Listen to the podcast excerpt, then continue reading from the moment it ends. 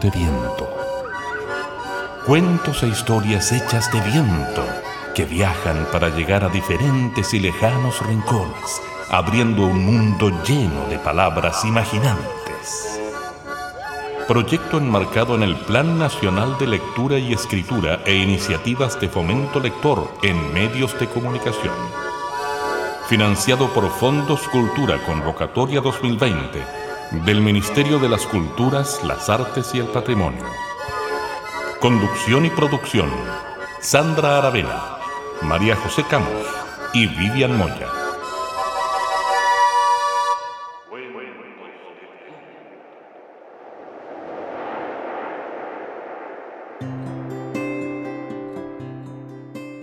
¿Qué sería de nosotras y de nosotros sin las palabras, sin las historias? Y sobre todo sin aquellas personas que se atreven a ponerlas, a plasmarlas en un papel. Las palabras nos ayudan a expresar ideas, emociones y a dar a conocer nuestras reflexiones, pensamientos y a que otros y otras conozcan lo que sucede en nuestro territorio, sea el cuerpo, sea el territorio social, sea el territorio cultural o el que sea. Hace algunos programas conversamos sobre la necesidad que todos y que todas podamos escuchar historia casi como un derecho humano, como un derecho que no solo tiene que ver con el acceso a la cultura, sino que también tiene que ver con el aprendizaje, con la eh, identificación con las historias y con la posibilidad también de transformarnos por dentro y por fuera. Muchas veces los cuenteros y las cuenteras abordamos nuestro repertorio desde la literatura, desde aquellos libros que fueron escritos o historias que fueron escritas por locos y locas que tienen la capacidad de crear historias y hacerlas del mundo, hacerlas universales a través del papel y del trabajo de las editoriales, por supuesto. Necesitamos que existan estos locos y estas locas que plasmen estas historias para que podamos, cuenteros y cuenteras, y contadores y contadoras, tener acceso a esa creatividad maravillosa y sin límite. De eso vamos a conversar hoy con Vivi y con José. Muchas veces quienes escriben historias no son nombres reconocidos a nivel internacional, universal ni galáctico. Muchas veces quienes escriben historias están en sus piezas, en sus escritorios, con sus cuadernitos y sus lápices, creando y elucubrando una y otra historia como si fuera parte de sus vidas cotidianas. Quizás hay alguno o alguna por allí que no sabemos que existe. Y les queremos presentar la primera historia del día de hoy. La historia se llama El llamado estrecho de Magallanes. Está escrito y narrado por su autora Catalina Silva Gutiérrez, que tiene 17 años, que estudia en el Liceo María Auxiliadora de Punta Arenas y que desde ese rincón de Chile nos ha hecho llegar esta historia para cuentos de viento. Una historia trajo el viento, lo trajo de mar adentro. Cuenta la leyenda que todo aquel que tenga contacto con el mar será parte infinita de él. Eso es lo que pasó con Magallanes, quien tras una expedición fallida al fin del mundo, no corrió la mejor de las suertes, pues el mar entre el continente y Tierra del Fuego lo envolvió por completo. Esto cuentan los pocos sobrevivientes de la tragedia, los mismos que nunca más lo volvieron a ver. Teodora, su esposa, no dejaba de recordar aquel día que la marcó para siempre, ya que dejó estrecho su pequeño hijo con la amargura de no crecer junto a su padre. A pesar de los largos años en los que Estrecho vio a su madre llorar frente al mar, quiso romper su estricta regla de no acercarse al océano. Una noche sintió un llamado inesperado que provenía de la costa, el que lo llevó a ir y sentarse a conversar con el mar. Estuvo arriba de una roca por horas mientras le contaba lo solo que se sentía y la falta que le hacía su padre. Teodora, al darse cuenta de la falta de su pequeño, como primer instinto corrió hacia la playa, encontrándolo durmiendo en las rocas. El miedo de perder a Estrecho, de la misma forma que perdió a Magallanes, la hizo tomar la decisión de irse a la ciudad esperando que su pequeño retoño pudiera cambiar sus conductas y alejarse definitivamente de aquello que le causaba tanto terror. La noche de la llegada al nuevo hogar, el niño percibió nuevamente el llamado al mar, pero esta vez sintiendo la necesidad de introducirse en él. Una vez que llegó a la playa, vio algo a lo lejos, algo parecido a una silueta humana, que lo llamaba. La madre, al percatarse la desaparición de su hijo, corrió nuevamente en dirección al mar. Al llegar, surgió una discusión en la cual él explicaba que no comprendía su restricción y que llevaba años preguntándose la razón. Luego de unos minutos en los que no obtuvo respuesta, Estrecho se largó a correr tropezando gravemente con una piedra. Cayó sobre las olas que se recogían, haciendo realidad el miedo que Teodora tanto sufría, ya que ante sus ojos se le presentaba el espectáculo funesto de ver a su hijo haciéndose uno con el agua. Estrecho, sin comprender lo que sucedía, se volvió espuma.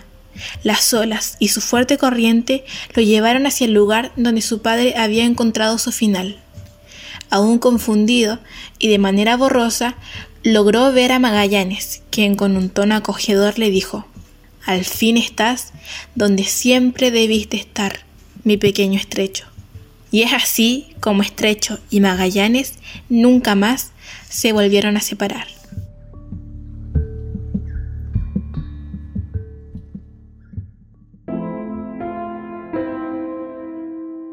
Agradecemos infinitamente la colaboración que hemos tenido de manera permanente de la Fundación Teraike, en la que desde 2017 invitas a niños, niñas y jóvenes a escribir sus propias historias, y que viene de allá, del sur de nuestro país. Y a propósito del plasmar historias, queridas amigas y queridos amigos de este programa, les quiero compartir una historia que me sucedió hace algún tiempo. Eh, dentro de mis oficios, además de ser cuentera, me he dedicado a trabajar en el área del desarrollo humano como arte terapeuta. Y en algún momento me tocó trabajar en la cárcel de Valparaíso como cuentera y arte terapeuta como ambos oficios unidos y retroalimentándose. Hicimos un trabajo de desarrollo de la creatividad narrativa de hombres que estaban privados de libertad por comisión de delitos. Y bueno, les quiero contar parte de esta historia a propósito del plasmar las historias tuve la fortuna de trabajar con personas que tenían un desarrollo creativo bastante precario y que por lo tanto teníamos una posibilidad infinita de abrir ese espacio a punta de juegos, a punta de historias contadas, a punta de historias leídas. Muchos de ellos no sabían leer ni escribir. Hicimos actividades de creación de historias colectivas y también individuales. Y hay una historia que les quiero comentar eh, no se las voy a contar porque es una historia un poco larga, tal vez en algún otro capítulo se las pueda compartir. Y es una historia, es un cuento que fue creado colectivamente por estos hombres. La historia trataba de una ratoncita y un ratoncito que querían comer y que vivían en que su casita, digamos, la tenían en un casino donde abuelos y abuelas iban a comer todos los días de manera gratuita. Y ese día había sopa de fideos y, un ratón que le quería dar de comer a su ratoncita fue a buscar fideos en las sopas de los abuelos y se equivocó. Y en vez de tomar un fideo, tomó el cordón pelado y mal gastado de una, del botín de una abuela. La abuela al sentir que el ratón iba subiendo por su zapato gritó y solo bastó eso para que el caos se generara en ese casino de abuelos y abuelas. Quizás la imagen más importante de esta historia es ver todos los platos de sopas de fideo volando por los aires y los fideos juntándose en el aire como uniéndose como si fueran látigos con imanes.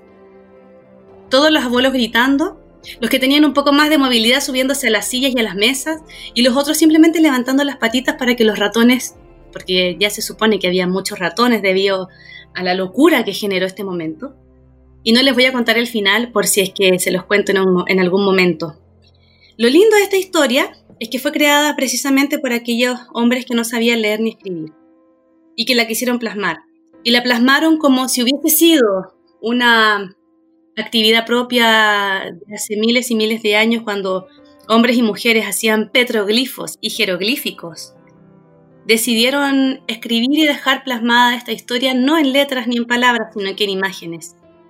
Y en una especie de collage colectivo esta historia fue plasmada y dejada en el diario mural del blog, como si todavía escribir de esa forma estuviera en nuestro ADN y en nuestras prácticas cotidianas. Y como también quienes no escriban ni lean el alfabeto pueden también plasmar sus historias. Y lo vemos también en el arte callejero permanentemente. Y después de compartirles esta historia, les queremos presentar el segundo cuento de este programa. Su autor es Jairo Aníbal Niño, que es un escritor y contador de historias de Colombia, y nos va a regalar una de las historias quizás más contadas y más hermosas de toda nuestra América Latina. Vamos a escuchar en voz de Novelia Leiva, esta narradora cubana, actriz, profesora y que se está dedicando actualmente al lanzamiento de obras de teatro que mezclan la narración oral, la poesía y la puesta en escena teatral. Vamos a escuchar el cuento Papelitos Azules. Si tú cuentas conmigo y yo cuento contigo, te regalo un cuento testigo. Él estaba muy enamorado de ella. Era la niña más linda de la escuela. Tenía unos ojos enormes y unas trenzas tan largas que llegaban a la cintura. Él no sabía cómo decirle que estaba enamorado. Así que pensó y pensó y llegó a la conclusión que lo mejor era hacer una carta de amor. Y buscó allí un papel y encontró un pequeño papel azul y comenzó a escribir. En eso, ella entraba al aula y él se puso tan nervioso que dejó el papel azul al lado de la mochila de ella. A la niña le encanta el azul, besó el papel y lo guardó en la mochila. Él era tímido, pero no tonto. Así que al día siguiente apareció otro papel azul al lado de su mochila y ella lo volvió a guardar y otro y otro y otro y otro y otro. El mundo de la niña se fue llenando de papeles azules hasta un día que no pudo más. Necesitaba saber quién le regalaba aquellos papeles azules y se escondió y lo vio en el justo momento que él dejaba uno de aquellos papeles al lado de su mochila. ¿Qué te pasa? ¿Por qué me estás llenando mi mundo de papeles azules?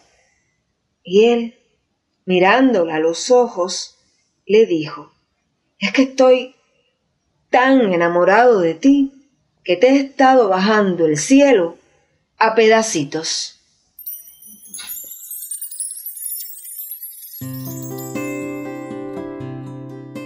José, ¿qué hubiera pasado si no se hubiese atrevido a escribir esos papelitos? Bueno, e-, es tan potente como que quizás ese amor no se hubiera producido. Yo siempre he admirado mucho a las personas que pueden plasmar sus emociones, su imaginación em, y transformarla en una obra de arte como la que escuchamos recién. Yo creo que yo nunca he tenido ese don de escribir, siempre como que lo he admirado mucho y además que me nutro de todo lo que leo pero lo encuentro difícil poner ahí en, palabras lo que uno siente. No sé qué permitirá, qué valentía ahí permitirá hacer eso. Eh, lo que sí yo me acuerdo eh, fue que efectivamente la escritura me acompañó toda mi vida, pues tenía los típicos diarios de vida. No sé si tú tuviste, Sandra, o tú, Vivi, pero claro, me, acuerdo de haber escrito pasito a pasito esas historias cotidianas que, me iban sucediendo o esas cosas que iba imaginando. Y esos diarios de vida me habrán acompañado desde que tenía 8 años hasta los 20, 20 y algo.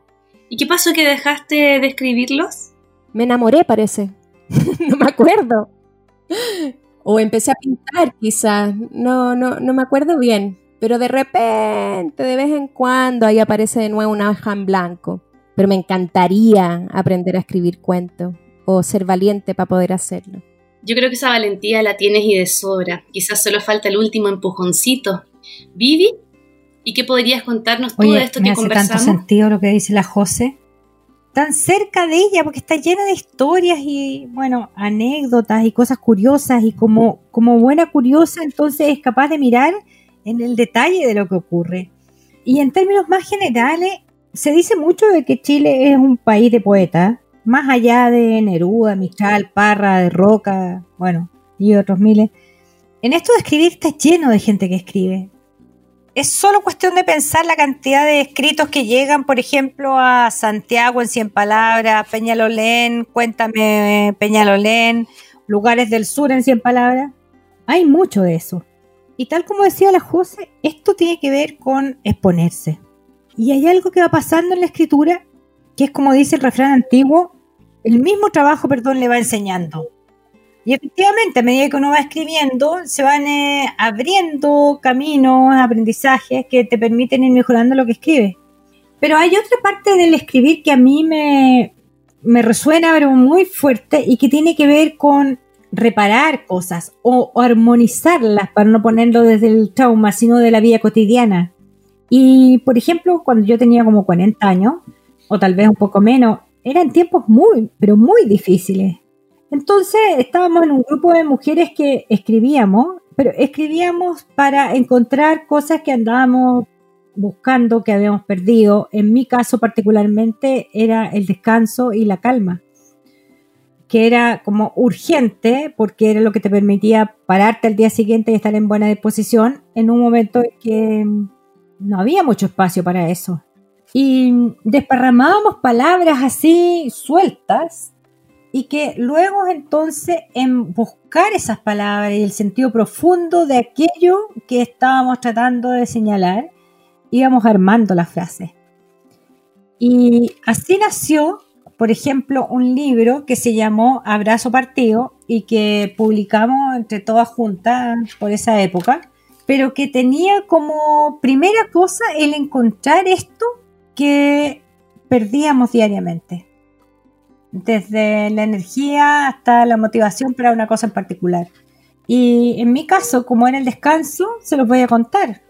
Era la nariz, se empecina en buscar la huella empuja entre hombro y oreja y encuentra su aroma, lo encierra y transmite a todos los senderos requiriéndolo en un doblez del pijama. Con esa llave abre el cosmos y los planetas dispuestos, rectilíneos, encuentran tu boca suavemente cerrada. Tiene surcos, todos conocidos, otros recién abiertos.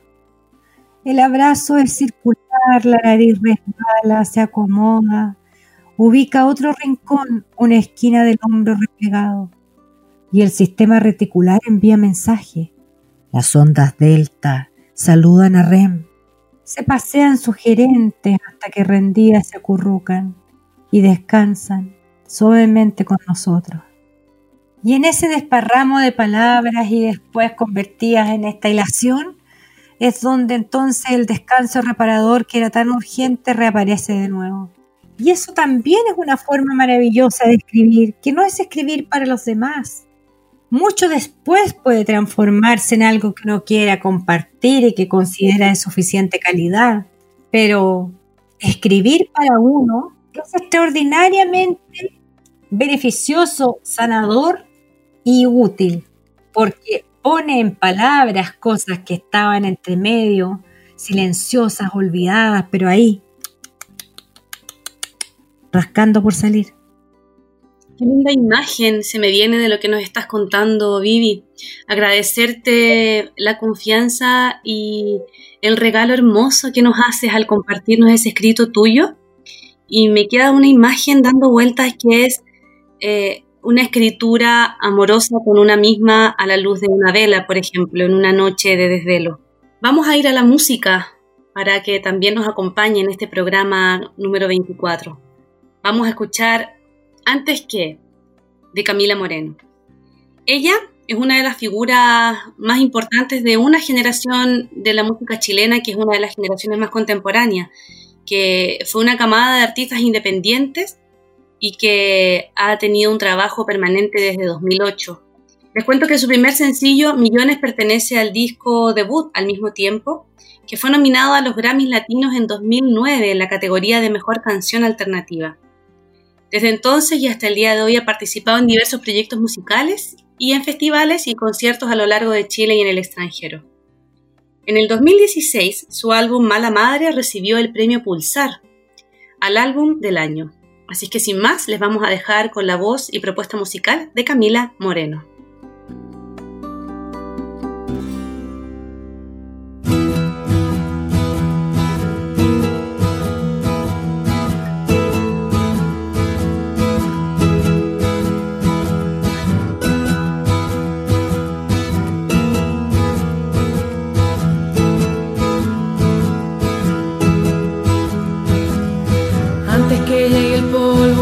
corriendo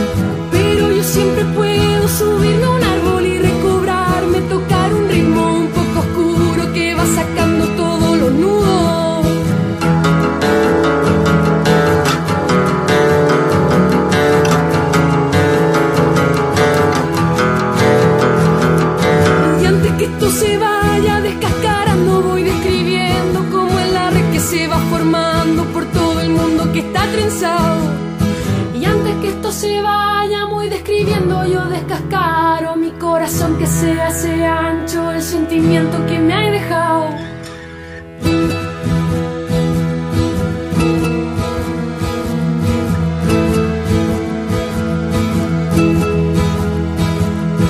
No creo que ya nadie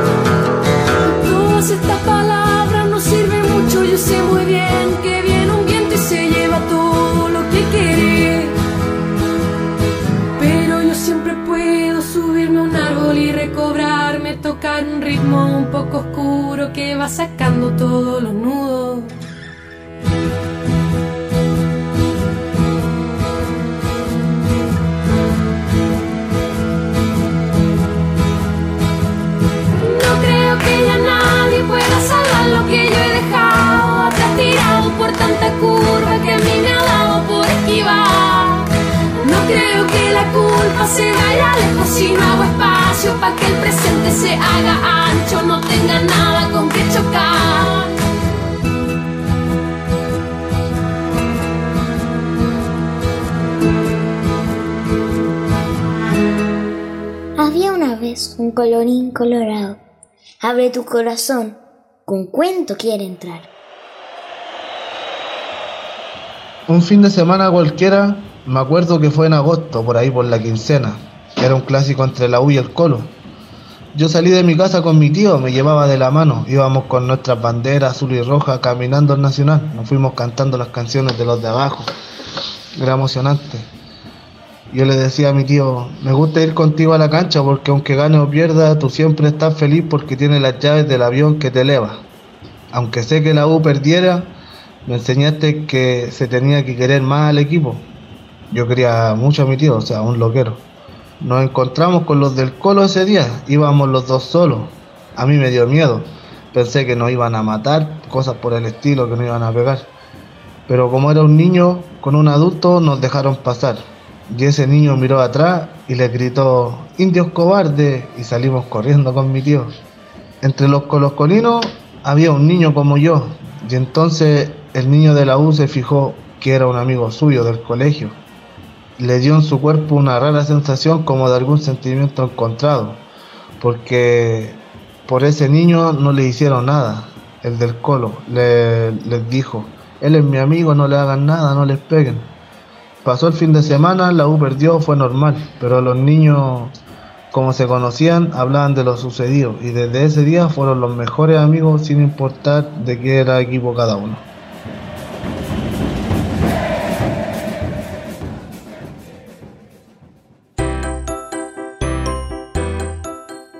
Lo que acabamos de escuchar es un sucedido escrito que nos envió Jorge Ugarte. Él nos cuenta que de pronto empezó a enamorarse de los cuentos y libro que caía en sus manos, libro que leía. Por ahí encontró a un cuentero que lo impulsó a escribir. Y así nomás, con las ganas y el buche, de allí más los recuerdos nació esta historia. Y vamos a escuchar la cuarta historia de este programa. ¿Por qué el piche tiene caparazón? Esta historia fue escrita por Benjamino Yarzún de 12 años de Villa Tehuelches, que tiene apenas 151 habitantes en la comuna de Laguna Blanca, también de la provincia de Magallanes. Está narrado por Javiera Andrade. Vamos a escuchar ¿Por qué el piche tiene caparazón? Este cuento no se lo pueden perder. ¡Escuchen! ¿Ustedes saben por qué el piche tiene caparazón? Primero que todo, ¿el piche? ¿Qué es el piche? Le dije yo a Benjamín. El piche, me dijo, es como un armadillo. Es un armadillo de aquí, de la pampa patagónica de nuestro país. Él tiene cuatro patitas chiquititas, una cabeza alargada y un caparazón peludo. ¿Sabes tú por qué tiene el caparazón? No le dije yo y él me contó. El piche tiene dos amigos. Un amigo es la liebre y la otra el chingue. El chingue es el zorrillo. Entonces, el piche salía todos los días con el chingue y a la liebre a jugar y su juego favorito era hacer hoyos. Todos los días cavaban hoyos por la pampa. Y un día cuando estaban cavando, vinieron ellos, los más astutos de todos, los zorros. Cuando los vio el chingue, cavó, cavó, cavó y se escondió. La liebre, tan veloz, cavó también y se escondió. Y el piche le dieron tanto susto que cavó como nunca. Cavó, cavó, cavó, cavó, cavó, cavó, cavó, cavó, cavó. ¡Ay! Le empezó a arder todo y subió, subió, subió. Adivinen hasta dónde había llegado. Llegó hasta la lava y se quemó toda la espalda. Cuando llegó arriba, olfatearon los zorros. Olía chamuscado. Se fueron los zorros y el chingue y la liebre subieron a ver cómo estaba su amigo. Tocaron ni se movía. Nada, nada. Allí estuvieron con él acompañándolo a ver si algo hacía.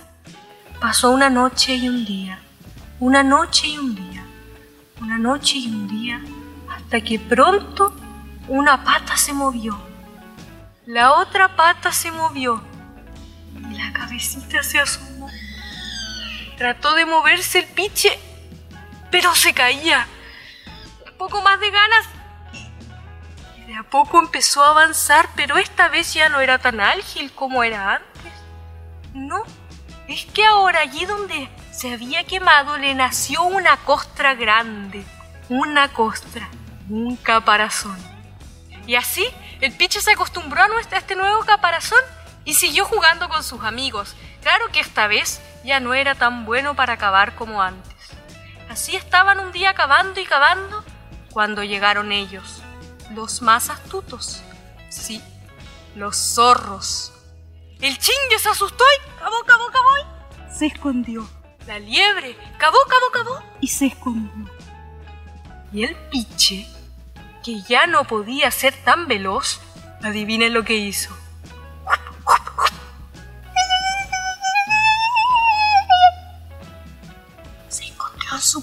Caparazón. Los zorros cuando vieron que estaba ahí, dijeron, este es nuestro. Comenzaron a rajuñar y a rajuñar, pero nada, no podían llegar a la carne del piche. Así que se fueron. El chingue y la liebre, sorprendidos, subieron a ver cómo estaba su amigo. No podían creer lo valiente que había sido al quedarse ahí arriba, ante el miedo de que estuvieran los zorros humeándolo. Pero él les dijo, no, si no fue valentía. Y es que no sabía qué hacer y se me ocurrió esconderme. Y así siguieron jugando, pasaron los días y cavaban y cavaban. Cuando de pronto, adivinen quién llegó. Los astutos zorros. El chingue cavó y se escondió. La liebre cavó y se escondió. Y el piche... Pero no por nada los zorros son los llamados astutos. Esta vez vinieron con un plan. Adivinen cuál era. Vieron al piche y se les ocurrió poner sus garras por debajo del caparazón y darlo vuelta. Al piche le dio tanto miedo que empezó a gritar. "¡Ah!". Y en ese momento salió el chin y apestoso se tiró el peo más fétido que se puedan imaginar. Los zorros no veían nada y la liebre, que ya estaba acostumbrada a su amigo hediondo, salió de su escondite tapándose las narices, agarró al piche de un brazo y salió lo más veloz que pudo. Y así, cuando la nube del peo más fétido del mundo hubo desaparecido, ya no había nadie, ni chingue, ni piche, ni liebre, solo esos zorros que se creen tan astutos. Así fue, me contó Benjamín, cómo el piche tiene hoy día ese caparazón duro con pelos. Espero que un día puedan viajar a la pampa, allá donde vive Benjamín, y conozcan al piche, a la liebre y al zorro.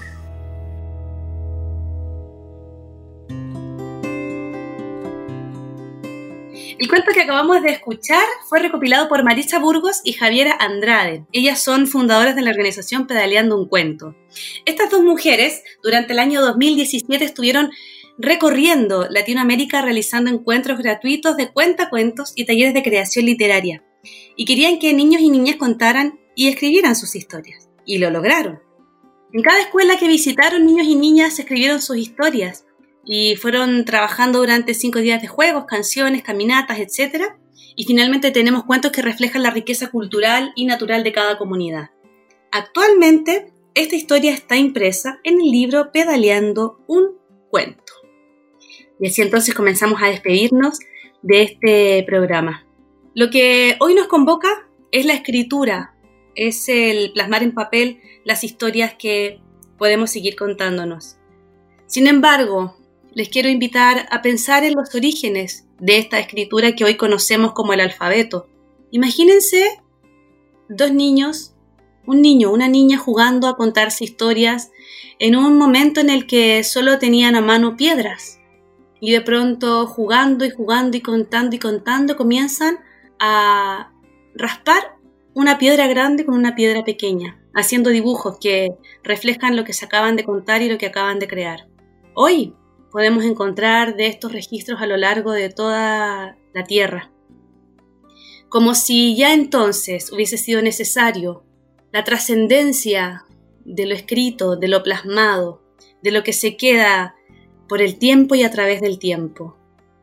Y es a eso que queremos agradecer también.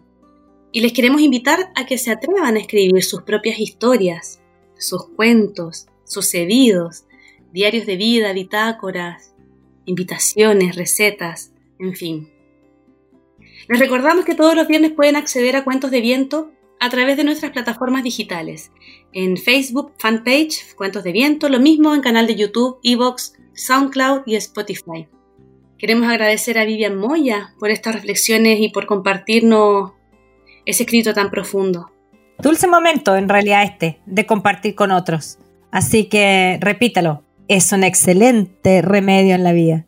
Gracias, Vivi. José, ¿con qué te despides hoy? Me quedé como contenta con el programa hoy día, como que siento que deben haber muchos que nos van a escuchar y que van a ir a tomar y atreverse a tomar su hojita blanca y, y a escribir. No sé por qué, me quedé con esa sensación. Que así sea. Agradecemos a Nelson Golot siempre en la técnica y edición de estos programas. Recuerde que también estamos siendo emitidos por Radio Cámara de Diputados y Diputadas a través de www.radiocámara.cl. Y bueno, ya comenzamos a cerrar este programa número 24. Recuerden, por favor, que pueden escribirnos también a cuentosdeviento.com y a nuestra fanpage Cuentos de Viento. Escríbanos lo que quieran. Si quieren contarnos por ahí alguna historia, seremos felices de recibir ese acto cariñoso y generoso que brota desde sus corazones. Nos encontramos el próximo viernes y que tengan una hermosa semana.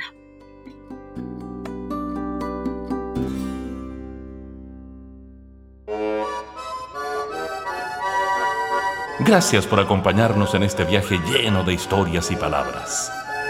Esperamos que los cuentos de viento encuentren las rutas precisas para poder llegar a ti y así abrir un mundo lleno de palabras mágicas e imaginantes. Juntémonos esta y todas las semanas en alguno de nuestros puntos de encuentro digitales. Cuentos de viento. Que cada historia se te quede adentro. Que cada historia te habite dentro.